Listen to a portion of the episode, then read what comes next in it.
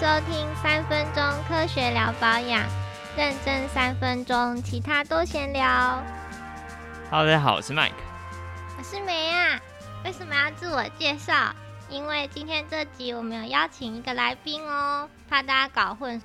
没错，为什么我们今天有了第一个来宾呢？因为我们开始了一个新的系列。那这个系列主要就是会针对业界的人士进行访谈。呃，为什么有这样的访谈呢？因为我们想要让听众朋友们更了解你在使用的保养品诞生之前经过了什么样的重重关卡，同时让大家知道，一个大家在使用的保养品绝对不是随便拉一拉就会蹦出来的东西。那这个系列也可以给想要加入这个产业的伙伴们，就是当做参考这样。没错，不晓得大家有没有想过，你们在使用的化妆品原料是什么呢？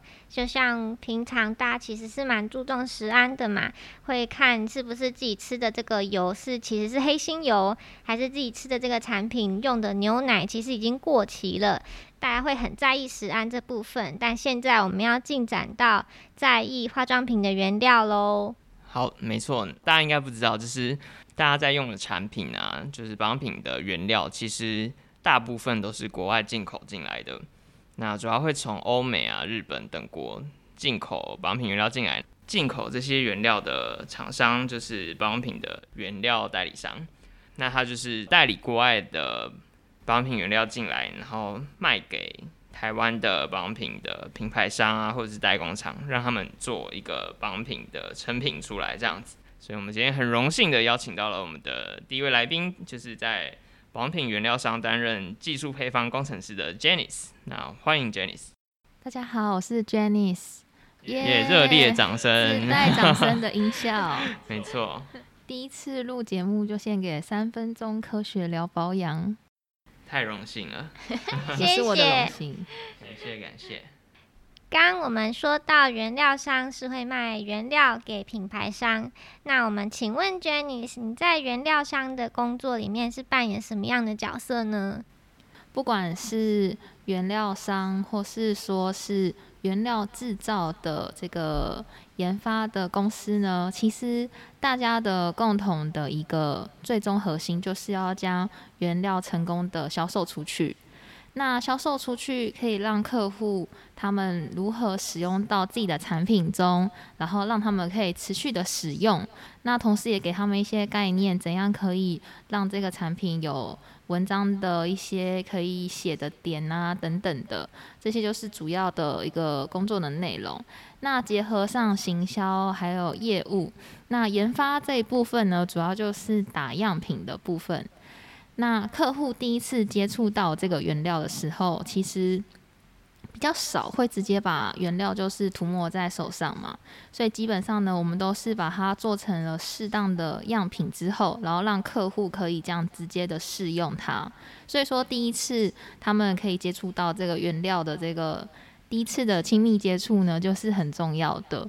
如果说你这个样品呢设计的可能刚好不是他们喜欢的肤感，或是他们觉得好像比较普通一点，那也许就是对第一印象是会有一点扣分。那不管说你的这个要销售的原料在里面占有的比例可能只有一 percent 或两 percent 而已，他们可能都会直接把它联想在一起。所以说，呃，样品这一块，我是觉得说在现在的客户是蛮吃重的。所以你的工作就是在卖原料的时候，把这些原料放到真正的配方里面去给客户，就或是品牌商或是代工厂，让他们看这个原料怎么应用。嗯，简单来说是这样，没错，总结的非常好。太好了，不愧是总结高手。好，那就我们知道你的大目标就是让把你们的原料卖出去，通常是透过设计不同样品，然后给客户试用这样子的路径。那除此之外啊，可不可以叙述一下，就是你这一整天大概除了打样之外，还有什么什么任务要执行呢？像是呃一些新的产品，像是原厂替我们做公司的人做内训啊、教育训练等等，或是说一些呃新的原料的资料阅读，或者是说呃新的潮流趋势，可以怎样的跟我们公司的原料做一个结合，然后怎样可以做一个更好的推广等等。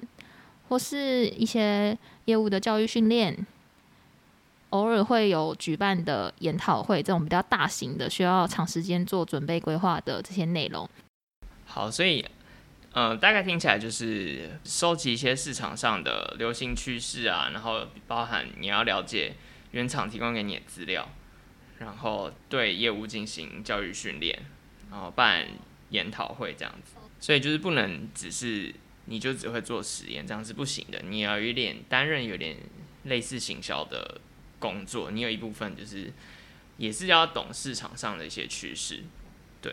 那接下来是要问哦，就是 Jenny 她之前是学食品相关的，那后来跳到化妆品这个产业。那你现在做的这个工作跟你想象中有一样吗？你有没有做了以后反而后悔了？其实没有后悔耶，而且我是觉得说，嗯，因为其实我之前是念食品的嘛，算是有蛮多知道我以前是食品生科，然后跳过来的一些同事就觉得我很特别这样，因为以前做的一些深科相关的内容呢，就是。有念深刻的应该都知道，就是做一些 clone 啊，或是蛋白纯化，还有细胞培养，还有一些组织染色切片分析等等的这种比较分身相关的。那嗯，因为我自己其实是对于保养这块是一直很有兴趣，我觉得应该是跟大部分的女生应该都一样。大家就是对美妆这一块是有一个热情在的。那我自己是对于保养那块会自己私下花很多时间去琢磨，然后喜欢看一些嗯布洛克的一些保养的介绍啊，然后像是怎样可以让我的斑淡化啊，然后专柜有一些新的品相去发表的时候，我就喜欢去了解，然后喜欢去柜上拿一些试用品回来试它的肤感等等的。那一开始会踏入这一块呢，我其实是想要往像是刚刚提到的活性这种原料的成分来做一个切入，因为像是相关的一些活性的这种背景，也许就是从我这种生科的专业就是跨过来是会相对比较容易一些，我自己是这样子觉得的。然后会直接成为研发，其实也算是因缘际会，就是刚好有这个机会。好，所以基本上你就是你会进来，就是对这个行业就是非常充满热忱。没错。OK，那其实是这样没错，在这个行业真的是。我觉得热忱真是大家走下去的一个很重要的动力。对啊，应该各行各业都是。哎，不一定有的就是钱很多。钱很多的话，就好像好吧。如果钱很多，可能就是进来要先想一下。在这行业，你就是要想办法去，同时可以兼顾你的热忱，然后同时又赚得到钱，那就是一个非常成功的一个人生。对，因为我觉得可以把兴趣做成自己的工作，其实是蛮开心的一件事，所以就都没有什么后悔的这种想法。OK，那做的这么开心，可不可以跟我们分享一下你觉得最有趣的工作项目？最有趣的工作项目的话呢？我是觉得说，在现在我的公司就是对于研发是比较一个比较开放的一个状态，就是不是像一般的原料商研发，可能比较多是待在实验室这样子。那像我们公司就会让我有机会可以跟呃一些客户或是品牌商，然后有可以开会的这种。这种机会，那就是在直接开会过程，我们就可以提供一些产品啊，或是原料的行销诉求等等，然后让客户可以有一个呃直接做一个他们的选择。那像我这次就是有带来一个我自己设计的样品，然后有成功上市的产品送给两位主持人，谢谢。这就是第一个可以就是。自己设计的产品，然后成功上市的一个案例啊，就是蛮开心的，算是一个小小的愿望达成。好，那我觉得 j a n e 这边是，就相信你也是蛮有实力的，然后你们公司同样又愿意放这样的权限给你们，因为比如说我在以前担任就是品牌商的研发的时候啊，其实很长，就是你在品牌商，然后研发都会觉得原料商提供的那个配方。蛮瞎的。其实以前吗对对对对，都会觉得哇，就是蛮多原料商他提供的配方好像都没有到这么的达到可以上市的程度。我先让你们在这边打架一下好了。没有没有啊，所以 Jenny 这边他就是代表他的能力，还有他们公司就是做的非常好，所以客户才愿意用你们的配方，谢谢谢谢然。后最后就是成功上市。我曾经有听说过，就是代工厂方面和一般实验室做出来的配方其实是两个世界的说法。嗯，的确是这样。麦克哥是不是也这样认为？假如是一个深度不够的实验室，它的配方可能是实验室做出来，可是在大量生产的时候会遇到蛮多问题的。那假如这个实验室不够厉害，他就没有办法先想到客户在工厂要大量生产的时候会遇到的什么样的问题，就是条件啊什么的，其实都会不太一样。所以基本上就是要很有实力的配方开发的工程师才有办法做到让客户很满意，然后工厂又可以大量生产。所以量产又是另一个可以讲很久的一个话题，就对了。没错。了解。就实验室做出来，但是工厂也要可以生产的出来，才是优秀的配方。下次换 Jenny 来访问 Mike。订阅数达多少后，开放回答一些比较私人的问题，这样对对对对对对。算是一个 bonus。先不要太私人啊、那我要来问最有趣的题目是：工作上你有没有最想翻白眼的时候？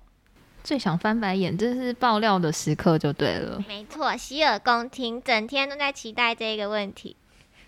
其实就是翻白眼，应该每一天都会发生啦，只是比较会有一些会觉得，嗯，怎么会这样，有点瞎的情况，可能其实各行各业也会遇到，就是像是说，嗯，可能已经销售出去的原料，然后客户也许保存的方式没有按照说明，或是有一点温度的储存不良这样子，然后有一些坏掉的情况，然后再跟我们反映的时候，就我们会比较小小的翻白眼一下这样子。其实很常会遇到了。那怎么办？这时候就是业务会跟他好好的了解一下实际的情况嘛。那当然，因为在贩售出去的时候，我相信业务都会好好的说明说我们的原料储存条件，还有使用的情形，以及这个原料它的有效期限等等。所以其实我相信客户他们都会有先进先出的观念，所以应该保存期限上他们都会特别的注意。那呃，环境这块，我觉得。嗯，在说明之后，他们应该也是可以了解，说可能是因为储存的关系这样子。基本上就是，嗯，客户都还是会接受。对，都是蛮还算蛮好沟通的。对啊，对啊，对啊。可能业务很强吧，说话的艺术。对，说话的艺术，这是一个很大的学问。对，哦，会不会让 OK 一直读啊？其实没有遇到这么傲的。OK 这样，因为一般都是可以沟通的。如果我真的遇到，我在私底下打电话告诉你，对你可能不敢在这里讲，是不是？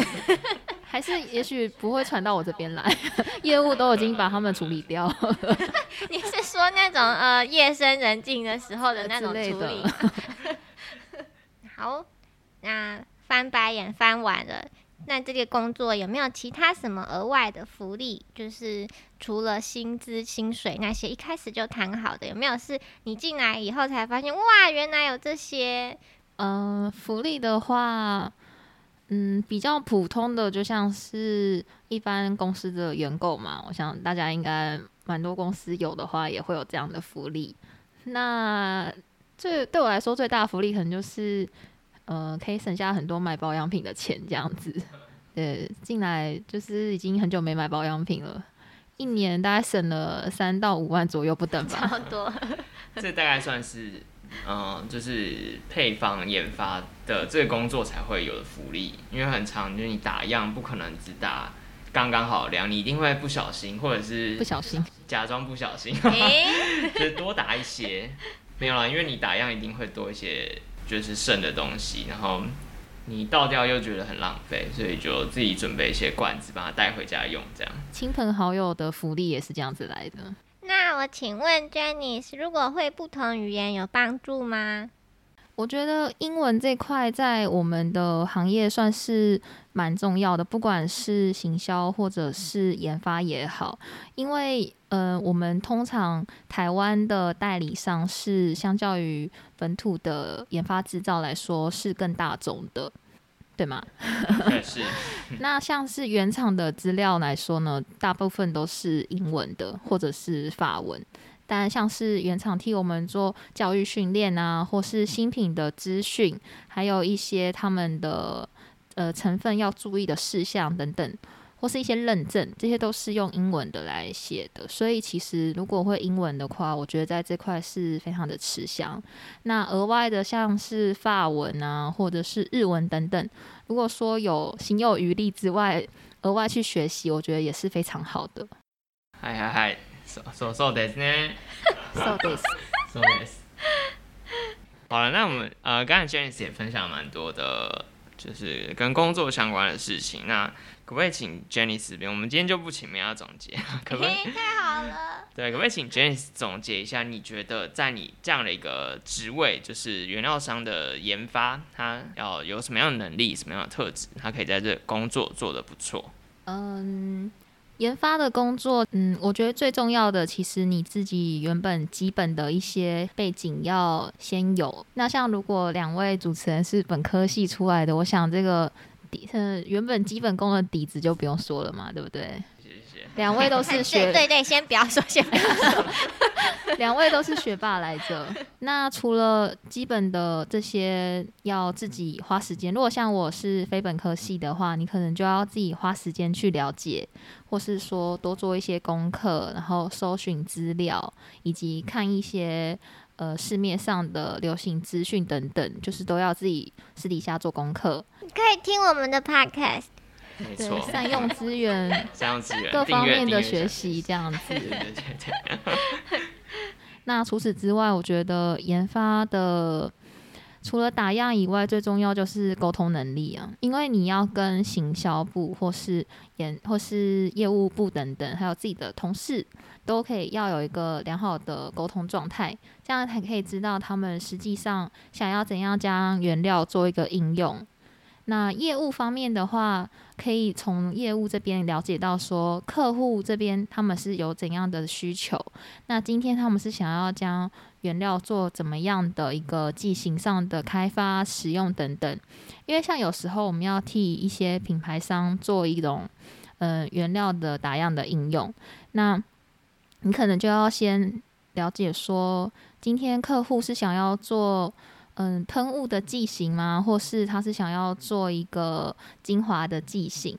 那他想要有怎样的功效？那原料的嗯成分比例要怎样去做添加拿捏？这些就是我们要自己去跟他们了解，这样才不会耽误到他们嗯，就是想要上市的时间呐，或是说他们要新推出的提案等等。但我觉得其实最重要的。就是那一句老话，就是你的态度还是最重要的，决定你的高度。没错，像是你要 奇怪，我怎么身高这么矮？态度不佳。我觉得可以跟呃身边的同事虚心请教，或者是说愿意学这一点，我觉得是在不管是哪一个行业来说都很重要。突然变成老生常谈，所以基本上就是你的第一个，你的基本功，像是会不会配方啊？那你的一些学科，可能生理或者是皮肤的结构，那或者是化学、生化之类的，就你的基本功要有一定的水准。那不管是你在学校学的，还是后天学的，哎，都是好。不管是你在学校学，还是毕业之后，是一样的。对对对，还是毕业之后自学的。那第二个就是你要了非常了解市场上发生了什么事，现在流行什么。那第三个就是什么工作其实都很需要，就是沟通能的能力、说话的艺术。那呃，大概听起来是这样吗？就是这三个重点。对，总结的很好，结果变成麦克在总结。没错，我今天好开心。好，感谢 Janice 上面的分享。那最后就是想要请教 Janice，就是。嗯，你个人的未来目标，因为也想要让，比如说在这个行业工作的伙伴们听一下，大家互相勉励，这样对，互相勉励一下，就未来可以怎么走啊？是勉励还是取暖？我自己的未来的目标的话，就希望自己可以是更加嗯更加资深嘛，然后比较更专精的一个配方的研究开发的达人。然后如果有机会的话，也是希望可以像替原料商或者是其他的代工厂等等，然后做一个类似品牌的顾问或是研发的顾问等等。当然就是希望未来有机会嘛。那嗯，因为我自己现在有在经营粉丝团，所以希望未来就是比较有一些名气，然后有一些资金等等，可以开发自己的品牌，这是未来最大的一个目标。你可以广告你的粉丝团哦，真的吗？谢谢。我的粉丝团就是呃，我以前是叫练习练习，不过我现在改名字了，就是经过大家的各方咨询之后，我现在是叫 Practice 保养化妆品研发。那主要就是在配方开发跟知识分享上面做一个像我平常打样的分享，或者是一些知识化妆品上的知识跟保养品的使用，对，还有趋势等等的，可以让一般民众更加了解。好，谢谢大 大家，记得来订阅哦。嗯嗯嗯，不是订阅，我讲错了，订阅我们吗？不是订阅我们，谢谢。大家要记得来帮我按赞哦。好，我们应该会放在链接会放在下面啊。嗯，谢谢谢谢。好，那我们今天就是感谢 Jenny 来这边跟我们聊聊，就她的这个职位上的酸甜苦辣，听起来都蛮好的啦。呃，听起来都还不错。我是一个比较正面的人。工作没有是需要这样。其实刚刚很多事情都被我们剪掉了，你们听不到哦。好，那我们就谢谢 Jenny。还想听到更多的保养品相关的资讯吗？记得要去我们的 IG 跟 FB，还有各种 Podcast 平台去 follow 我们。然后就这样吧，我们下一次再见，拜拜，拜拜，拜拜。